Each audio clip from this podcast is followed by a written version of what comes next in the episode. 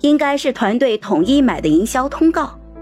高美玲尽管过分的压榨，但的确知道怎么给艺人造势洗白。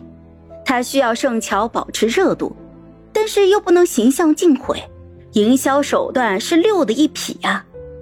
盛乔就给旺仔发消息：“旺旺，反黑工作进行的怎么样了？”报告会长，我写了一个自动举报的程序，广场上大部分带有敏感词汇的言论都已经被屏蔽了。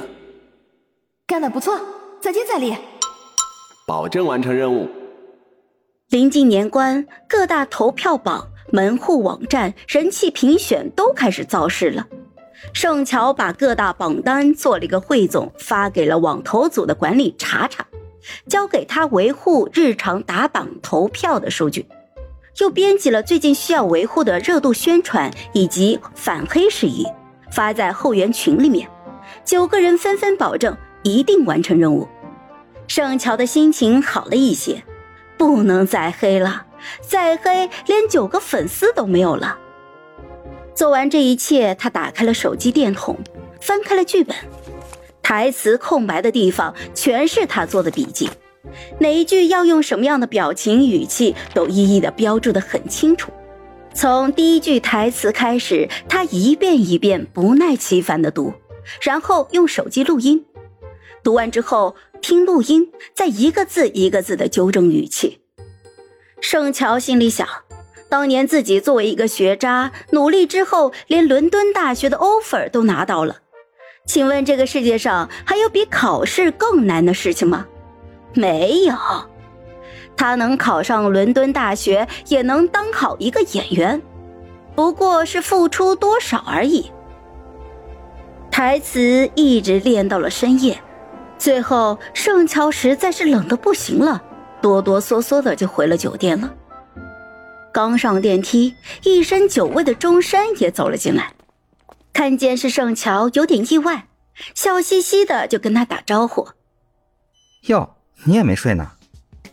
盛乔，你也太拼了！爱拼才会赢嘛！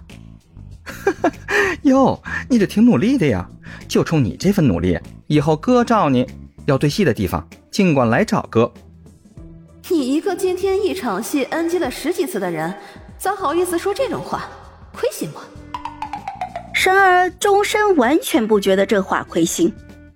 第二天在片场休息的时候，他还真拿着本子来找盛乔对戏了。呃，那个我可以拒绝吗？不行，我好心好意帮你，你还敢拒绝？盛乔默默的拿起了本子。傅子清就坐在不远处，拿着一瓶果粒橙看着他俩，看了半天，实在是看不下去了，就把果粒橙往地上一放，一脸沉重的走到了钟深的身后，拍了拍他的肩。钟深还怪不情愿，有人打断他，回头就瞪了傅子清一眼。还是我来。你什么意思？你嫌我演的不好？嗯。可我长得好啊。行，你美，你有理，好了吧？傅子清也不理他了，就转头跟盛乔说：“对对对对对对对对。”于是两个人就抛下了一脸幽怨的钟深，到旁边去对戏去了。两场戏对下来，父子清看盛乔的眼神都有些惊讶了。哎，比昨天好多了。